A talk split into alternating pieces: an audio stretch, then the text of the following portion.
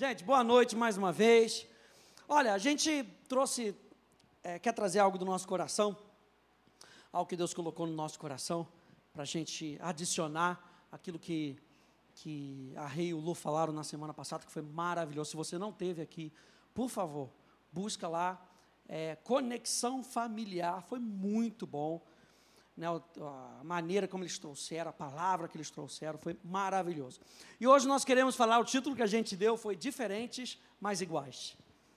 Porque quando a gente casa, gente, eu, eu ouvi isso uma vez, são duas pessoas que carregam uma mala, e agora você tem que, no casamento, juntar essa mala e ter uma alça só. Porque não dá para ter duas malas, um vai para o lado, o outro vai para o outro lado. Quando você casa, aleluia, acabou. É uma mala só. E a gente tem que estar tá indo para o mesmo lugar. Mas as malas, as condições das malas são diversamente diferentes. Né? A, gente, a gente se conheceu e logo de início você já não. Você não é daqui. o seu sotaque te denuncia. A gente no Rio, né? Então eu era diferente. A Poli de Goiás, se você não sabe, a Poli é de Goiás, do interior de Goiás. E eu me lembro a gente conversando, depois que a gente já, até já era casado, a minha sogra é, veio falar com a gente. Não, eu estou comprando um terreninho, minha sogra deve estar vendo aí, eu, minha sogra, Deus te abençoe. E aí ela falou: não, eu vou comprar um terreninho, coisa e tal, para com, comprar um terreninho. Do lado desse terreninho tem um corguinho. Hã? Não, vai ser para os meus netinhos, mas tem o quê? Corguinho. Corguinho. Alguém sabe quem que é um corguinho? Uma mão, Deus abençoe. Eu não sabia, eu não entendi nada. Flávia, eu não entendi nada. Depois é que vem o dicionário, né, para me explicar que era um corregozinho. E eu, ah, corguinho, é, é um corregozinho. Eu lá sabia disso, gente. Ou seja, você vai aprendendo a lidar com essas situações, né? Outra coisa que a gente, que a gente, que a gente viu, por exemplo, eu vim de um lar cristão. A Polly não veio de um lar cristão. A Polly encontrou Jesus, né? Depois começou a colocar os seus fundamentos, começou a fazer atos, aleluia, uhum. glória a Deus. Mas eu vim de um lar cristão e ela não veio de um lar cristão. Eu vim de cidade grande e ela veio de cidade pequena. Interior. De interior. Na minha cidade tinha McDonald's. Na cidade dela tinha X defunto. Deixa eu só explicar o que é o X defunto, para não ficar feio para Goiás. Isso, então, a minha cidade, Goiás, isso. interior, 27 mil habitantes, tá bom? Eu saí de lá, não sei se aumentou ou não, é. mas acho que continua 27 mil. E lá, a minha amiga, né, ela tinha um, o pai dela tinha um X, X salada. Ela fala muito X salada, que é lanche, é lanche né? É. E aí era perto do cemitério. Aí uma vez, quando o Rafa, a gente foi lá, eu falei assim, ah, Rafa, vou te levar lá no X de ponto. Super famoso, né? Super bom, vou te levar ao point.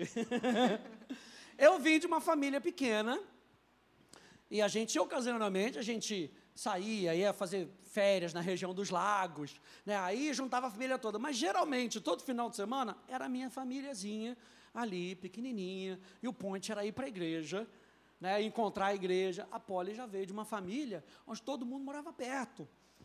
Do lado. Tipo, do lado. Aí ia fazer pamonha, até hoje é assim. Vai fazer pamonha, a tia mundo. vem de um lugar, o outro tio vem de outro lugar, e o outro vem caravana, tipo procissão, entendeu? Vem pessoal de Aparecida, vem pessoal. Não, não tem, Aparecida não tem. Vem pessoal de tudo que era lugar, gente. Então, assim, a gente, com um background diferente, sabe, com a maneira como nossos pais nos criaram de maneira diferente, né? É, palavras, eu anotei aqui palavras, a gente casou. Aí, primeira coisa que a Polly me pede para fazer, ah, vai lavar as vasilhas.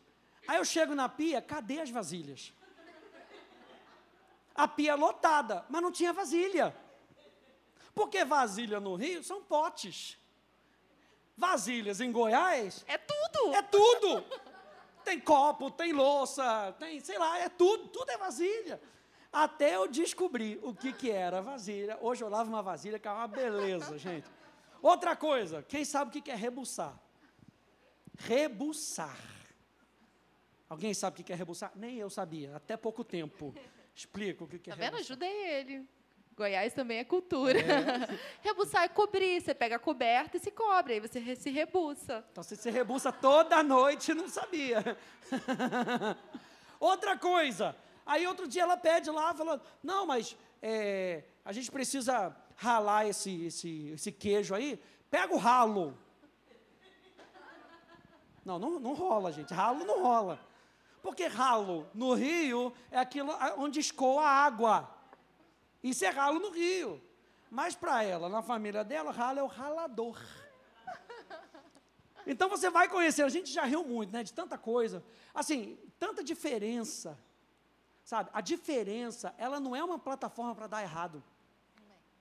Pessoas diferentes podem dar certo se tiverem o mesmo objetivo se tiverem o mesmo propósito. Por isso a gente decidiu falar nessa noite sobre nós sermos diferentes, mas iguais. Por quê? Quando a gente fala de nós sermos iguais, nós estamos falando, falando de nós decidirmos andar juntos num mesmo propósito. Isso foi algo que marcou muita gente. Quando a gente é, decidiu casar, foi quando a gente decidiu falar sobre união de propósito. Nós estamos no, nos casando e nós estamos unindo propósitos. E eu me lembro até que, uh, antes de começar a namorar com Rafa e antes de saber que era o Rafa, a minha oração a Deus era: Pai, eu quero alguém que ame a Ti, que ame a Deus, tanto quanto eu ou mais do que eu. E que seja uma união de propósito. A minha oração era que duas pessoas se unissem para um propósito, para que o reino de Deus se estabelecesse, para que a obra de Deus se estabelecesse através da nossa união. Então, a minha oração, antes né, de saber que era o Rafa, era isso. E Deus ouviu a minha oração e respondeu com mais do que eu sonhava e imaginava. Glória a Deus. E aí a gente tem, gente, qual, qual é a visão que a gente tem para o nosso lar? A gente vai colocando de fundamentos. E o nosso fundamento é Cristo ser parte do nosso lar. É aí que eu quero que você abra comigo em Efésios, por favor. Efésios capítulo 5. E aqui fica a dica para você, como fundamento da sua família, não só como fundamento do seu, do seu casamento, mas o fundamento da sua família. De Cristo ser o fundamento do seu lar. E é isso que o apóstolo Paulo fala aqui em Efésios. Efésios, capítulo 5.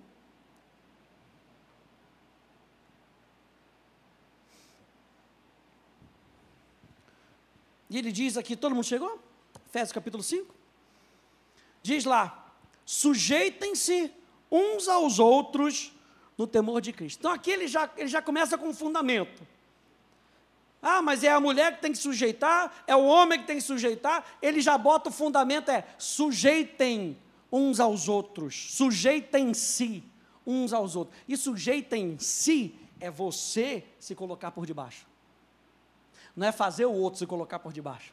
É sujeitem-se uns aos outros no temor de Cristo. E ele começa a falar sobre o papel das esposas, o papel dos maridos. Vamos continuar lendo que diz assim: esposas, que cada um de vocês se sujeite ao seu próprio marido, como ao Senhor, olha Cristo no lar. Porque o marido é o cabeça da esposa, como também Cristo é o cabeça da igreja. Então você vê que a figura aqui não é nem o papel do homem, a figura aqui é Cristo em todo momento. Em todo momento, Cristo está sendo exaltado dentro do lar sendo Ele próprio o Salvador do corpo. Como, porém, a igreja está sujeita a Cristo, assim também a esposa se sujeite em tudo ao seu próprio marido. Maridos, que cada um de vocês ame a sua esposa, como também Cristo amou a igreja e se entregou por ela, para que a santificasse, tendo-a purificado por meio da lavagem da água pela palavra para apresentar a si mesmo como igreja gloriosa, sem mancha, nem ruga, nem coisa semelhante, porém santa e sem defeito. Assim também o marido deve amar a sua esposa como ama o próprio corpo. Quem ama a sua esposa, que os maridos digam amém. amém. Quem ama a sua esposa, ama a si mesmo porque ninguém jamais odiou o seu próprio corpo. Ao contrário, o alimenta e cuida dele, como também Cristo faz com a igreja, porque somos membros do seu corpo. Eis porque o homem deixará o seu pai e a sua mãe e se unirá à sua mulher, tornando-se os dois uma só carne. Grande é esse mistério, mas eu me refiro a Cristo e à igreja. No entanto, também quanto a vocês, que cada um ame a própria esposa como a si mesmo e que a esposa respeite o seu marido. O que, que a Bíblia está falando aqui, gente? A Bíblia está falando que os papéis são diferentes, mas a missão é a mesma. Se você puder pegar isso no seu coração nessa noite, os papéis são diferentes, mas a missão é a mesma. Olha só, o homem é chamado para se dar à sua mulher. Eu não sei se você percebeu, quando ele fala da mulher, parece que é um pouco mais pesado. Mulher, esposa, sujeite-se ao seu marido. Mas você conseguiu ver o que, que ele fala para a mulher e o que, que ele fala para o homem? A quantidade de coisa que ele tem que falar ao homem, porque às vezes a gente é meio lento. E aí ele tem que falar várias vezes: ame a sua mulher, como você ama o seu próprio corpo, ame a sua mulher, como Cristo se deu, se entregue por ela. Por quê, gente? Porque Cristo, dentro do nosso lar, Ele quer nos ajudar a gente cumprir uma missão, com que Cristo seja visto através da nossa casa. Então, o homem é chamado para se dar à sua mulher, representando o amor de Cristo. Esse amor é de entrega, de sacrifício, de verdade, com o propósito de que o outro seja, em tudo, santificado para Cristo. Você conseguiu perceber isso? Que através do amor do marido, a esposa é santificada para Cristo. Ou seja, o papel do homem como sacerdote da casa não é ser o mandão dentro de casa. O propósito é como Cristo é a cabeça, a cabeça santifica o corpo. Então, com que a mulher seja vista, com que a esposa seja vista como a noiva de Cristo, sem ruga. Aleluia, que as mulheres digam amém, glória amém. a Deus sem ruga, sem mácula, perfeita. Veja, o homem deve dar todas as condições para que haja um ambiente de amor no seu lar, entendendo que o amor de Cristo é sobrenatural e por isso está acima de qualquer sentimento. Quando você lê 1 Coríntios 13, e a gente vai ler aqui na tela numa versão chamada A Mensagem. Quando você lê 1 Coríntios 13, você olha, você. Assim, eu, eu parei tantas vezes para ler e eu fico pensando: a gente só pode cumprir isso aqui com o Espírito Santo. O amor não se irrita. Quem se irritou hoje? Aleluia. O amor não se irrita. O amor não se ufana, o amor não busca os seus próprios interesses. Quantas vezes a gente, dentro do nosso lar, a gente buscou os nossos próprios interesses? Mas o apóstolo Paulo está falando: esse amor é sobrenatural, e esse amor sobrenatural deve ser evidenciado dentro do lar. E quem é que possibilita um ambiente para isso? O esposo e a esposa. O esposo criando um ambiente de amor dentro da casa. E a mulher, a esposa, respondendo a esse ambiente. Então, cada um de nós tem um papel nessa junção de propósito. Olha só primeiro então Coríntios, capítulo 13. Na Bíblia a mensagem diz: Se eu falar com eloquência humana e com êxtase própria dos anjos e não tiver amor, não passarei do rangido de uma porta enferrujada. Se eu pregar a palavra de Deus com poder, revelando todos os mistérios e deixando tudo claro como dia, ou se eu tiver fé para dizer a uma montanha, pule, e ela pular, e eu não tiver amor, eu não serei nada. Se eu der tudo que eu tenho aos pobres, e ainda for para a fogueira como mártir, mas não tiver amor, não cheguei a lugar algum. Assim, não importa o que eu diga, no que eu creia ou o que eu faça, sem amor estou falido. Olha só, o amor nunca desiste. O amor se preocupa mais com os outros que consigo mesmo. O amor não quer o que não tem. O amor não é snob. O amor tem não tem a mente soberba. Não se impõe sobre os outros. Não age na base do eu primeiro. Não perde as estribeiras. Não contabiliza os pecados dos outros. Não festeja quando os outros rastejam. Tem prazer no desabrochar da verdade tolera qualquer coisa, confia sempre em Deus, sempre procura o melhor, nunca olha para trás, mas prossegue até o fim. O amor nunca morre. Esse é o amor. O amor que deve permear na nossa casa.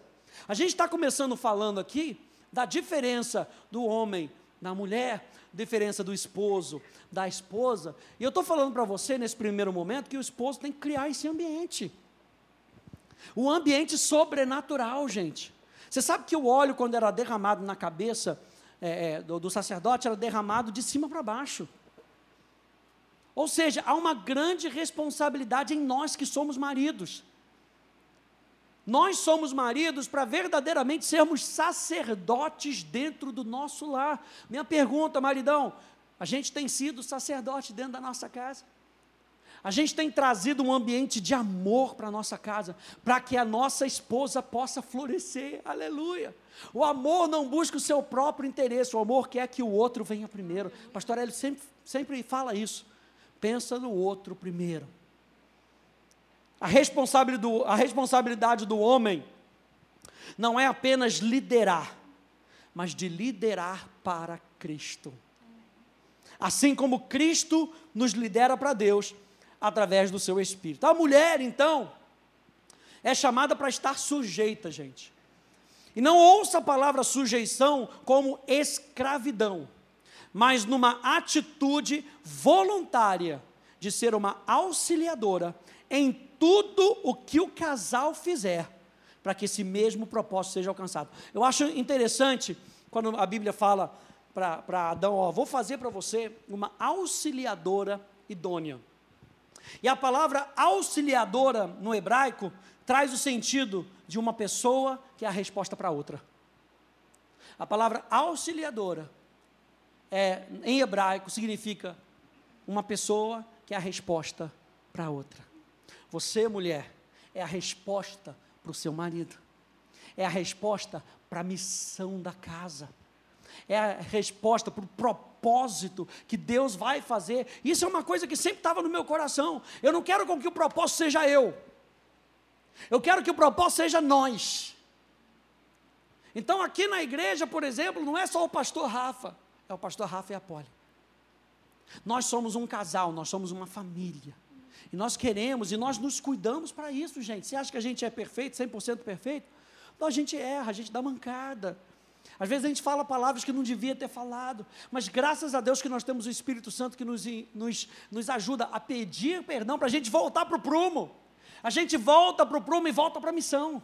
Não perde o foco da missão. E a missão é Cristo sendo estabelecido dentro da nossa casa. É Cristo sendo visto dentro da nossa casa. Então a esposa, ela é uma auxiliadora, ela é uma resposta para a missão de Deus para o casal.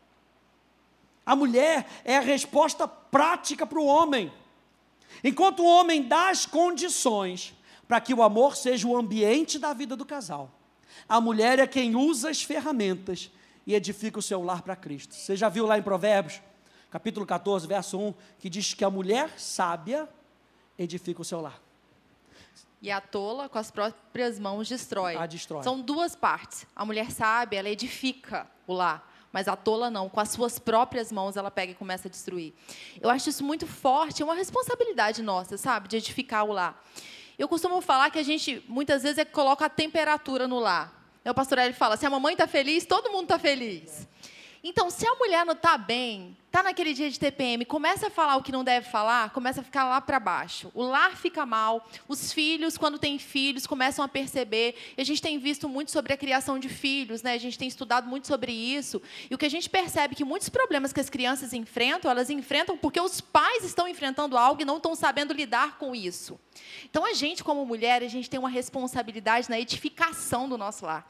É uma responsabilidade, sabe? Mas também é uma alegria poder saber que Deus colocou na gente isso, essa responsabilidade. E a Bíblia diz que Deus nos dá sabedoria, a gente pode pedir para Ele. Então, se a gente está precisando de sabedoria para edificar a nossa casa em algum nível, algum grau, a gente encontra no próprio Deus a gente coloca a temperatura na nossa casa. A gente vai dizer como é que vai estar tá muitas vezes, sabe? O homem ele tem uma grande responsabilidade como sacerdote do lar e a mulher com a sua personalidade com a sua criatividade, com o seu auxílio, ela vai determinar muitas vezes para onde o lar vai para onde a casa está indo, para a direção que está indo. Então a gente tem que estar tá atenta, sabe? As palavras que saem da nossa boca, se está é, construindo ou se está destruindo, se está colocando as pessoas para baixo ou para cima. A gente tem que estar tá ligado sempre, porque o que sai da nossa boca ou vai construir ou vai destruir.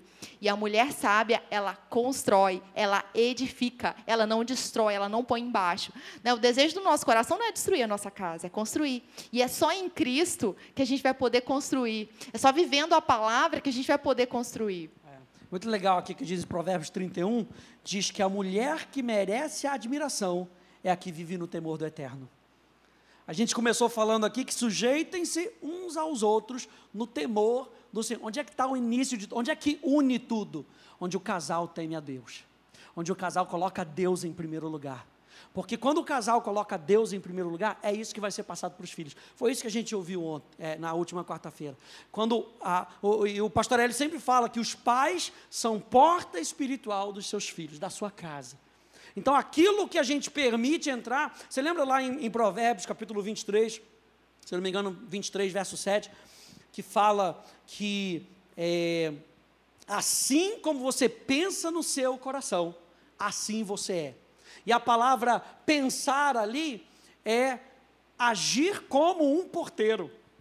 Olha só que interessante. Ou seja, o tipo de pensamento que você tem deixado entrar na sua vida, é isso que vai criar realidade em você. E quando você cria essa realidade em você, é, isso, é com base nisso que você age. É com base nisso que a gente age. Então, o tipo de pensamento que a gente tem deixado entrar pode construir a nossa família ou pode destruir a nossa família. Gente, casamento, família é algo muito sério, porque é algo do plano de Deus. E todo plano de Deus, Deus não quer com que o plano seja destruído. Deus não quer com que a família seja destruída. Mas eu e você precisamos pegar essa responsabilidade e construir com base em fundamentos, para que a nossa vida esteja fundamentada sobre a rocha e não sobre a areia. A casa, então, gente, deve revelar o amor para todo mundo que entra nela. Amém. Olha só, continue lendo aí comigo. Ele continua no capítulo 6, é, Efésios capítulo 6, verso 1. Ele sai do esposo e da esposa para entrar para os filhos e para os pais. Ele diz: Filhos, Obedeçam os seus pais, pois isso é justo. Honre o seu pai e a sua mãe, que é o primeiro mandamento com promessa, para que tudo corra bem com você e você tenha uma longa vida sobre a terra. E vocês, pais, não provoquem os seus filhos a ira, mas tratem de criá-los na disciplina e na admoestação do Senhor. Está vendo que Jesus está sempre na figura. Dentro do lar, Jesus é sempre o centro, é sempre o norte. Ele continua dizendo: quanto a vocês, servos, obedeçam aos seus senhores aqui na terra, com temor e tremor, com sinceridade de coração, como a Cristo, não servindo apenas quando estão sendo vigiados, somente para agradar as pessoas, mas como servos de Cristo, fazendo de coração a vontade de Deus, sirvam de boa vontade, como se estivessem trabalhando para o Senhor e não para as pessoas, sabendo que cada um se fizer alguma coisa boa, receberá isso outra vez do Senhor, seja servo, seja livre. Vocês, senhores, façam o mesmo com os servos, deixando as ameaças, sabendo que o Senhor, tanto deles como de vocês, está nos céus e que ele não trata as pessoas com parcialidade. Eu acho isso interessante porque sai do ambiente do lar Ainda mais que aqui, aqui poderia estar muito bem falando, e você sabe que naquela época tinha muitos servos que trabalhavam dentro de uma casa, mas hoje a gente às vezes nem tem isso, né? A gente não tem uma pessoa que nos ajuda dentro da nossa casa. Então, a gente pode aplicar isso o seguinte: aquele ambiente de amor que você tem dentro da sua casa, porque a sua casa tem um fundamento em Cristo, leva isso para a sua empresa. E se você for um empregado, leva isso para a sua igreja. E se você for um empregador, leva isso para a sua empresa, leva isso para o seu local de trabalho. E onde é que isso começa? Isso começa dentro de casa.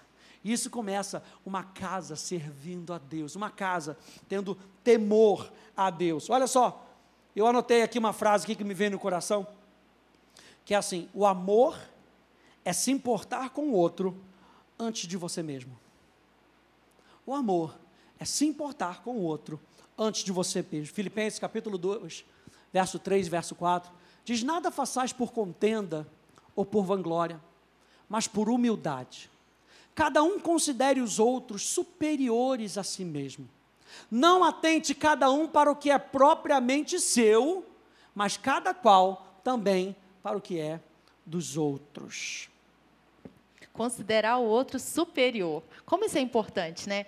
A gente vive no mundo do eu primeiro, eu primeiro, eu que, que mereço, eu que tenho, mas a palavra diz para a gente considerar o outro superior, para a gente amar é, ao outro, amar quem está do nosso lado. E quando a gente pega aqui nessa parte de filhos, né? O apóstolo Paulo escreveu aqui, e aí fala de filhos obedecerem a seus pais. Pode ser que nem todos aqui sejam casados, ainda não está na função, no papel, no propósito de marido e esposa, mas todo mundo aqui é filho né? E tem contato com pessoas que é, ou são seus pais, ou avós, ou tios. E aqui a, a Bíblia diz para obedecer, para honrar. Eu estava lendo Malaquias hoje, e Malaquias 1, está é, tá escrito 1,6 está assim: Ora, o filho deve honrar o pai, o servo, seu senhor. Eu sou o pai de vocês. Deus está falando, onde está a honra que me é devida?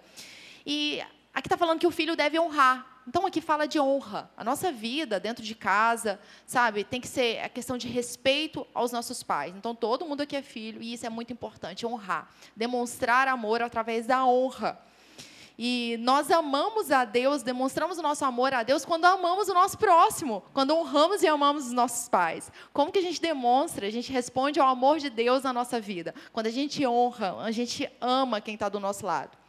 E eu anotei é, aqui uma frase. Quando a gente se torna filho de Deus, quando a gente é nova criatura, a gente aceita Jesus como Senhor da nossa vida, nós não nos tornamos frequentadores de igreja. Né? A gente não vem para cá para frequentar um, um, um, encontro, a gente não, não vem para cá para ser frequentador, para ocupar um espaço nessa cadeira. Quando a gente se torna filho de Deus, a gente se torna nova criatura e a gente tem uma função, a gente entra para o corpo de Cristo, onde Jesus é o cabeça.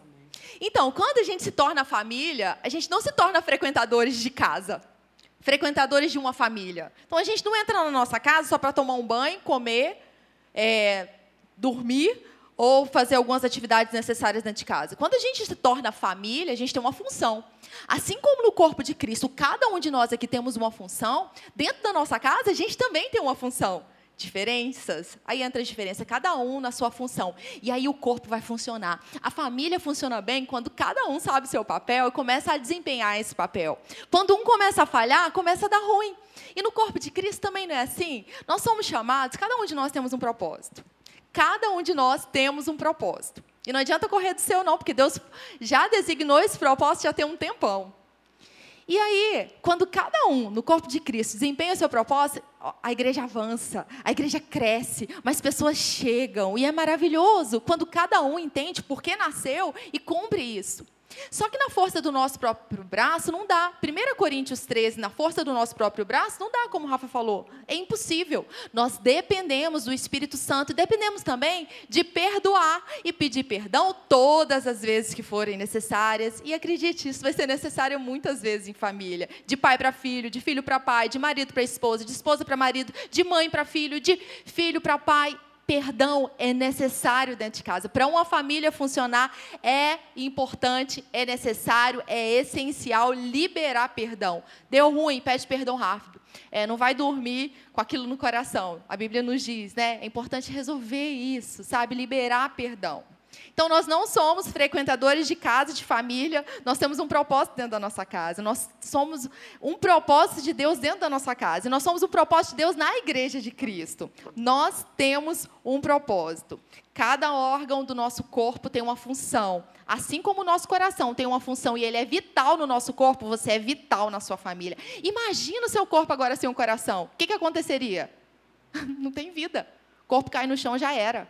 Você é fundamental na sua casa. Você, pai, é fundamental na criação dos seus filhos. Você é essencial. Você foi chamado para demonstrar o amor de Deus, o amor do pai dentro da sua casa. Isso é tão importante.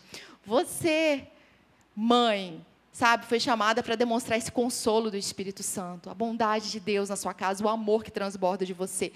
Cada um de nós temos uma função vital dentro da nossa casa. E que esse seja o tempo da gente cumprir a função que Deus designou para cada um. E se tem alguma coisa que ficou para trás, não desanima, não. Agora é tempo de recomeçar, esquecendo as coisas que para trás ficam e avançando para o alvo. Deus nos chama para seguir em frente. Sabe, se não funcionou até agora, tem coisa que não está dando certo, é hora de deixar o que está dando errado, se livrando de todo o peso, pecado, de tudo que embaraça, para a gente correr a nossa corrida. Imagina a sua casa sendo luz nas trevas. Imagina a sua casa ganhando uma proporção de luz tão grande que a sua vizinhança vai falar: tem alguma coisa diferente aí. Imagina a, sua, a paz de Deus reinando na sua casa. Olha que maravilha. Isso é a melhor coisa que pode, sabe, acontecer. Amém? Amém, até eu digo amém, aleluia. então, vamos falar um pouquinho sobre as demonstrações de amor. Né? A gente se baseou no, livro As Cinco Linguagens do Amor. Qual é o nome do autor? Gary Chapman. Isso aí. No inglês ele é ótimo. e outras coisas também, claro, oh. né? Um excelente marido, graças a Deus. Então, a gente vai falar um pouco sobre as cinco linguagens do amor. Por quê? Né? A gente pensando nas diferenças, o amor de Deus, ele, se, é, ele vem na nossa vida é, de diferentes formas a Bíblia fala da multiforme graça de Deus. Deus ele tem várias formas de derramar sua graça e o seu amor na nossa vida. Quando a gente pensa, por exemplo, é, nas demonstrações de, de, Deus na nossa vida, a, a, Bíblia fala que Deus nunca vai nos deixar e não vai nos desamparar.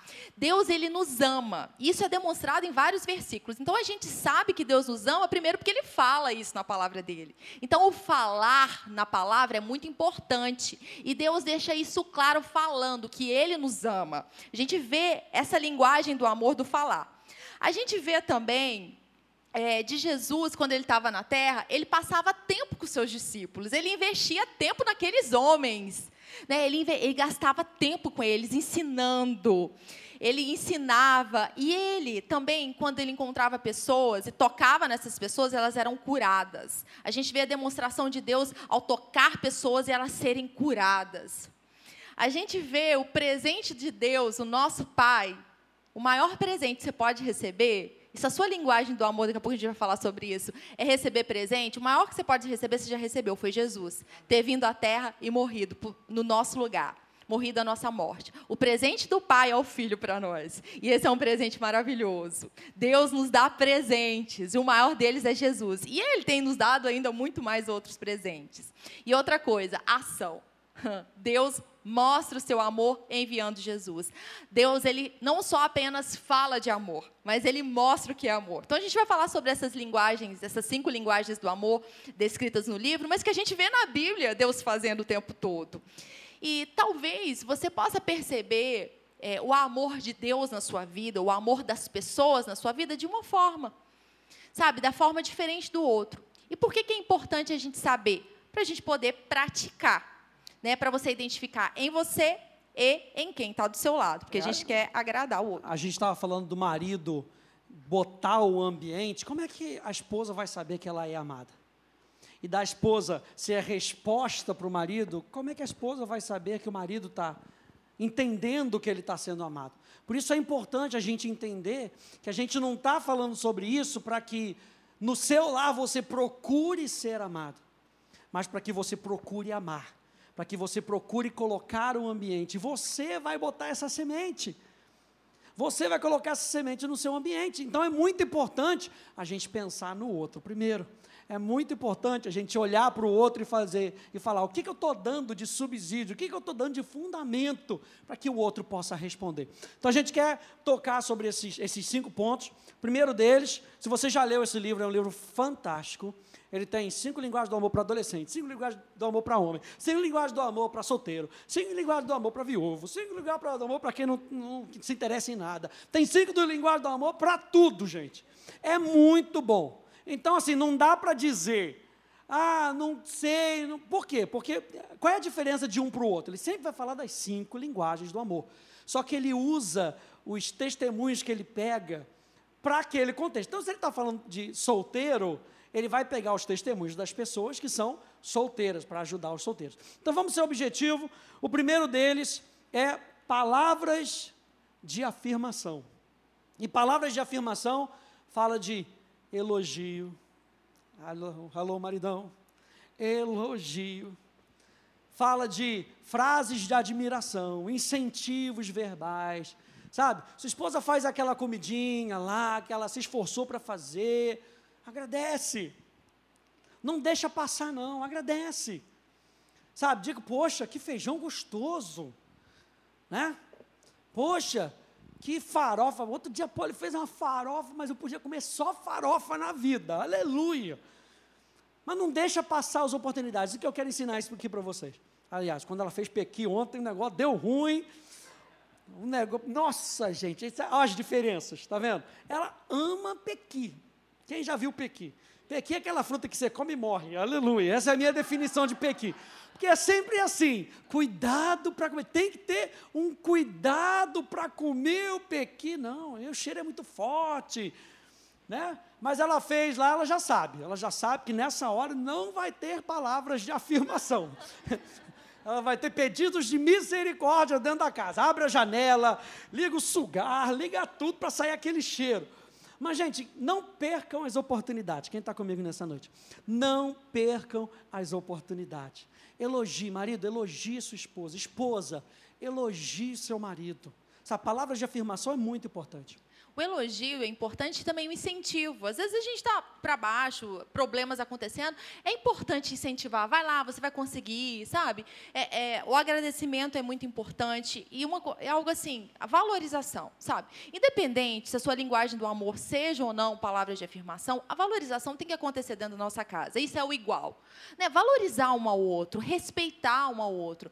É, a gente já teve com casais que a gente vê, de repente, um falando para o outro, só apontando os defeitos, gente. Ah, mas a sua sobrancelha está feia, você está gorda. Gente, isso é horrível, sabe? Tem outras formas de lidar com as coisas que precisam ser melhoradas. Ficar o tempo todo falando quanto está ruim, quanto a pessoa está feia, e muitas vezes não está mesmo, é que a pessoa está enxergando só o que é ruim. Nossa, isso faz o mal. Então, a valorização na nossa casa, isso é muito importante. Sabe, se tem alguma coisa que está precisando melhorar, dá um presente, um vale sobrancelha, um vale. Né? Vale night, os casados. Mas é ter sabedoria no falar.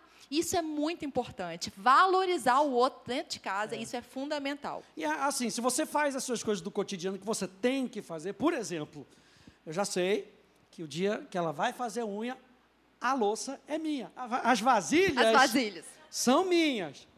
Às vezes ela chega, nossa, mostra a unha, sabe como é que é a mulher, né? Você, você que é marido, você, nossa, linda, linda, está sempre bem feita, e faz a unha do pé, faz. Você já sabe hoje, né? Eu falo, você já sabe, né? Você já sabe, né? Não, já sei. Quando eu termino de lavar a louça, era a minha obrigação, porque é um acordo que a gente fez. Mas mesmo assim, ela vai e me agradece. Poxa, obrigado por ter lavado.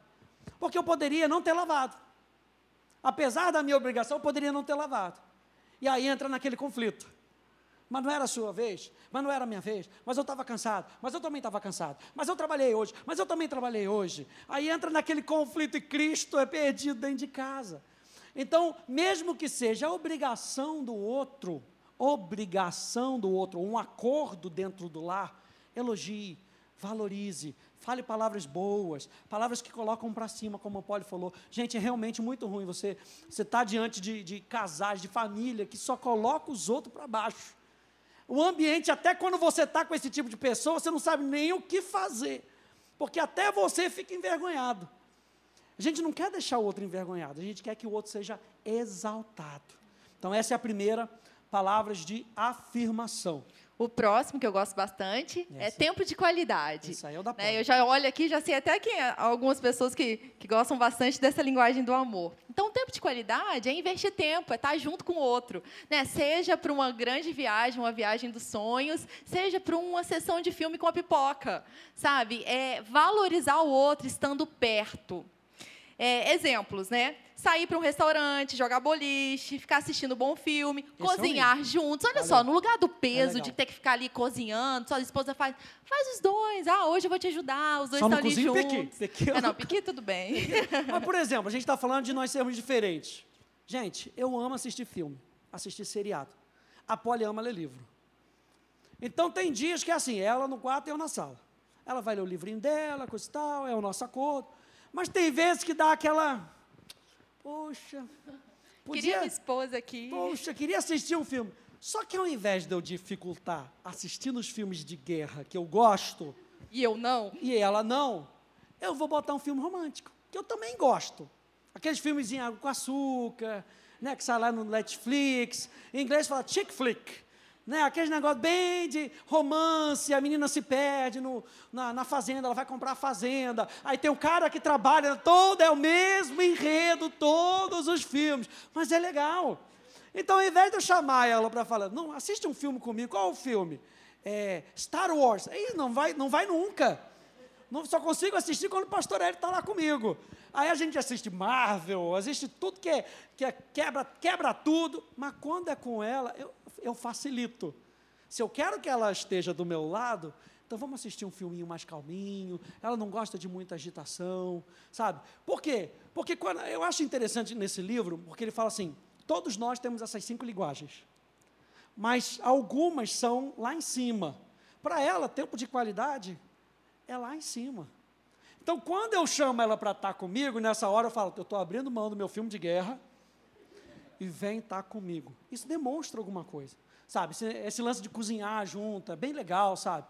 É, eu gosto de cozinhar, não sou exímio cozinheiro, acho que eu lavo prato melhor do que eu cozinho, mas só de estar tá ali, sabe? De fazer um cafezinho. Tá ali, você vai no, momento ali de, de preparar as coisas. Ela prepara o pão, prepara aquilo. Eu vou preparar o café. E a gente está ali, e a gente vai conversando. Né? Às vezes ela não quer andar, eu estou gostando agora desse negócio de andar, vou lá para a praça, coisa e tal. Aí eu falo, vamos andar junto, vamos junto. Hoje eu não quero, não tem problema. Aí da outra vez, vamos, vamos. Ah, não quero, não, vamos, a gente vai batendo papo. A gente vai andando, corre para vamos bater papo. Por quê? Tempo de qualidade, sabe? E talvez essa não seja a sua linguagem do amor. Você não gosta muito de parar para assistir um filme, enfim, você não, não se identifica muito com isso. Mas o que é igual? É que a família precisa investir tempo junto. A família precisa sentar na mesa, como a Rê e o Lu falaram na semana passada. A família precisa estar junto, gente. É quando a gente está junto que a gente começa a perceber áreas que precisam ser ajustadas. E é onde a gente demonstra o nosso amor. Né? É, hoje a gente tem tantas coisas é, que foram criadas, tecnologias que vieram para facilitar, mas que muitas vezes atrapalham a comunhão em família. Então, o tempo de qualidade em família é muito importante. Terceiro, atos de serviço. Aqui também é legal, né? Porque a gente já tocou um pouquinho sobre isso. Levar o lixo para fora, maridão. Né? Importante, geralmente é nossa função, né? é o acordo dentro de casa, lavar louça, arrumar a cama. a gente já deixa do jeito que vai, vem do jeito que veio, deixa ali, consertar coisas na casa, né? Isso é geralmente a função do marido, né? Pegar ali, tem que consertar, uh, mais o quê? Resolver questões burocráticas, cancelar um serviço de internet. Ah, eu amo quando o Rafa faz isso, eu não preciso fazer. Gente, eu, quando ele cancela, tem que ligar, fazer. Eu amo isso, porque eu não preciso fazer, isso é muito bom. É. Eu adoro quando ela, quando ela marca os médicos para mim. Detesto ficar ali conversando com o negócio de ah, qual é o exame, qual é, não sei o que. Ela faz tudo isso para mim. Então a gente tem um acordo. Está vendo quando eu acho interessante isso? São os acordos entre, entre as partes. Né? Olha, então beleza, então, ó, isso aqui você faz, pode fazer? Posso fazer. Então isso aqui eu faço. E a gente vai demonstrando esse amor. Tem um casal que a gente conhece e a linguagem do amor da esposa é atos de serviço. O marido ele trabalha é, o dia todo fora e a esposa ficou com cuidado da casa, do filho. E a linguagem dela é justamente atos de serviço. E ele chega, às vezes, bem tarde em casa. Mas o que, que ele faz? Ele vai lavar a louça. Eles poderiam fazer qualquer outro tipo de coisa, mas ele vai lavar a louça, porque quando ele está lavando a louça, ele está falando para ela: Eu te amo. Olha isso. Diferenças, a gente está vendo as diferenças. Mas o que, que é igual nisso? Em casa, cada um tem a sua função, cada um tem um papel para fazer, e às vezes fica muito pesado para um só. E fica muito mais leve quando há divisão das tarefas. É, é, é. Tipo um ato de serviço, dá uma canequinha para a esposa. Obrigada. Né? É isso aí, aleluia. Vale night, aleluia. Olha, outra linguagem do amor. Esse aqui é poli, meu Deus. Acho que qualquer mulher, essa aqui deve ser um dos primeiros. Primeiro ou segundo. Presente, gente. Presente talvez seja a principal de muita gente. Né? Não é a minha. Hashtag fica a dica. Não é a minha.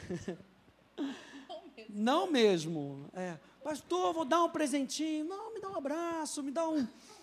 Vem servir na igreja, vem servir na igreja, meu Deus. Mas presente, eu falei hoje, papai, que a gente fez. Depois a gente vai passar aqui, gente.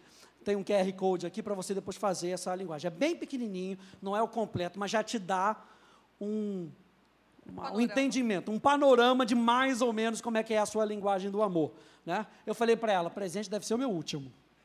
Deve ser o último ali, porque é algo que eu não sou muito legal, mas a Polly é. Por exemplo, a Polly gosta muito de chocolate. Muito, muito, hashtag fica de muito chocolate. Então, outro dia eu fui lá, estava lá com o pastor Hélio, coisa e tal, a gente foi almoçar junto, ela ficou em casa, papapá, passei ali naquele estande do Milka, o Milka fez mu para mim, falou, leva para sua esposa. Levei, gente, que felicidade. O pastor Hélio vou comprar para ela também, aleluia. Olha o amor extravasando, ganhou dois, gente. Ganhou dois. Então, isso é muito importante, gente, presente é muito importante. Talvez isso não seja a sua linguagem do amor. E talvez você tenha dificuldade com isso. Mas é algo que a gente tem que mudar a nossa mentalidade. Quando, gente, quando vocês fizerem o teste, marido, mulher, apresenta para o outro. Mas não como uma maneira de, de cobrar, olha minha, aqui é presente, olha só. Não, apresenta para que o outro possa ter uma noção. Ah, então é tempo de qualidade? Então eu preciso mudar a minha mentalidade. Se tempo de qualidade minha for a última opção e da poli foi a primeira, se eu não valorizar a, o, o, o estilo de amor da Poli, a gente não consegue andar junto. Então eu tenho que abrir mão de alguma coisa para poder mostrar e demonstrar amor para a Poli. E muitas vezes com presente é isso, gente. Às vezes a gente está lá com o nosso orçamento todo, todo ajustadinho, né? Como lá com as minhas planilhas, está tudo ajustadinho, não dá. Não, isso aqui não sai para cá, não, isso aqui não pode sair para cá, não. Mas às vezes a gente puxa lá e, e pensa, lembra? Poxa, o dela é presente. É, vou separar aqui um pouquinho, que eu ia para aqui para a gente fazer um, alguma coisa aqui, alguma coisa ali. Vou dar um presentinho. Então, gente, são os ajustes que nós precisamos fazer para colocar um ambiente dentro de casa de amor. E às vezes não precisa ser algo muito grande. Para a pessoa que tem essa linguagem do amor, algo simples, uma flor, sabe? Um chocolate, algo. Não precisa ser algo. É, é claro que os presentes, né? Eles variam, é muito legal. A bolsa mas... da Louis Vuitton que eu queria te dar valeu a intenção, né? Só a intenção. Quando a gente chegou lá, não dava não. É, então, é, presentes. O próximo que a gente vai falar é... O último é toque, toque físico. físico. E aí o toque físico, essa linguagem do amor é abraçar, fazer um cafuné, é, beijar, só ficar ali deitado do, do lado do outro, né? Toque físico. E tem muitas pessoas que reconhecem que são amados através do toque físico. E se, mesmo que essa não seja a sua linguagem do amor ou de quem está do seu lado, é muito importante dentro da família também valorizar né, as crianças, como elas precisam receber esse carinho, o toque, como isso é importante dentro de casa. É, eu estava pensando hoje à tarde, né? Às vezes a gente enfrenta algumas dificuldades, porque você pode identificar, por exemplo, que seu marido, a linguagem do amor dele é palavras de afirmação. Só que você tem dificuldade para falar, para elogiar. E muitas vezes a gente vai encontrar algumas dificuldades para demonstrar o nosso amor para o outro. E a gente quer lembrar nessa noite que a gente tem o Espírito Santo, né? Que nos ajuda, que nos dá estratégia Sabe, às vezes de preparar, às vezes uma criatividade, preparar um jantar diferente dentro de casa, sabe, receber os filhos de forma diferente. O Espírito Santo habita em nós para nos auxiliar, nos ajudar naquilo que a gente precisa. Muita coisa a gente não sabe como fazer, mas ele nos ajuda. A gente tem o Espírito Santo e a gente tem a nossa decisão. Porque quando a gente decide andar em amor, ah, nem o inferno, nem a carne nos paralisa. A gente vai e anda em amor e pronto. Então, na sua jornada em demonstrar amor, lembre-se que você tem o Espírito Santo e que você tem a sua decisão é, de fazer o que está na palavra de Deus. O último exemplo que eu quero dar aqui, eu me lembro da sua mãe falar que a linguagem, é, ela saía às vezes para é, cortar o cabelo, e tava, chegava em casa toda bonita, mas o pai do Rafa, ele não elogiava muito, nem às vezes, homem é assim mesmo, né? Às vezes não repara que cortou o cabelo e tal. E aí, às vezes ela ficava frustrada, porque o pai não elogiou, o pai dele não elogiou e tal. Aí o que, que ela começou a fazer? Ai, olha só, cortei meu cabelo, ficou bonito, né? Então, hashtag fica a dica, é. né? Ajuda o seu marido. Marido, ajuda sua esposa. Tipo, presentinho. Ah, você gosta de presente? Nossa, passei na loja, tava com vontade de comer um chocolate, passei na loja. Então, assim, é, ajude o outro a demonstrar amor para você. Facilite para o outro também. A gente, é, eu peguei desse site aqui, que é bem pequenininho. Então, se você quiser tirar a foto para depois salvar no seu no seu celular. Só tem sete perguntas e lá o site é bem organizadinho. Tá? A gente vai deixar aí na, na tela por um tempinho, para quem quiser aí, estiver acompanhando a gente, ver aí na tela aí. Tá? A gente vai finalizar agora. Para finalizar, a gente vai pegar uma família na Bíblia aqui na prática, o que aconteceu. Vamos abrir em Gênesis 37? Gênesis 37, 3. Como que funcionou a linguagem de amor nessa família aqui? Estava tudo certo ou não estava? Então, Gênesis 37, 3. Ora, Israel gostava mais de José do que qualquer outro filho, porque ele havia nascido em sua velhice. Por isso, mandou fazer para ele uma túnica longa. 4. Quando seus irmãos viram que o pai gostava mais dele do que qualquer outro filho, odiaram-no. Na outra versão aqui na King James diz que eles tiveram inveja dele e não conseguiram falar com ele amigavelmente. Então a gente vê que essa família está desequilibrada.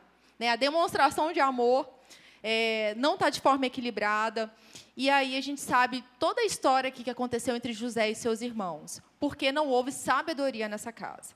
E nós não queremos que a nossa casa é, vá para um caminho errado, vá descendo ladeira. Nós queremos que a nossa casa seja construída sobre a rocha e ela prevaleça mediante qualquer desafio que venha aí pela frente. Então, nessa noite, nós queremos declarar a sabedoria sobre a vida de cada um aqui. Sabe, que tenha sabedoria na demonstração de amor sobre cada um dentro de casa. Que não haja acepção de pessoas dentro de casa, mas que cada um seja valorizado. Cada um seja valorizado porque Deus nos valoriza. Deus nos ama. E porque Deus nos ama, nós podemos amar ao próximo. Porque Deus nos valoriza, nós podemos valorizar quem está do nosso lado. A gente vê aqui que Jacó não teve sabedoria né, nesse processo todo com a família e tiveram desafios. E hoje nós temos uma palavra que nos liberta de toda a corrente do inferno, de todo o engano. Nós temos a palavra que é a nossa instrução. Nós temos a sabedoria do alto para que a gente possa construir a nossa casa sobre a rocha. E que seja um tempo de sabedoria sobre a nossa casa, para que a gente possa liderar a nossa casa para Cristo. Amém, amém. Você recebe essa palavra hoje, gente?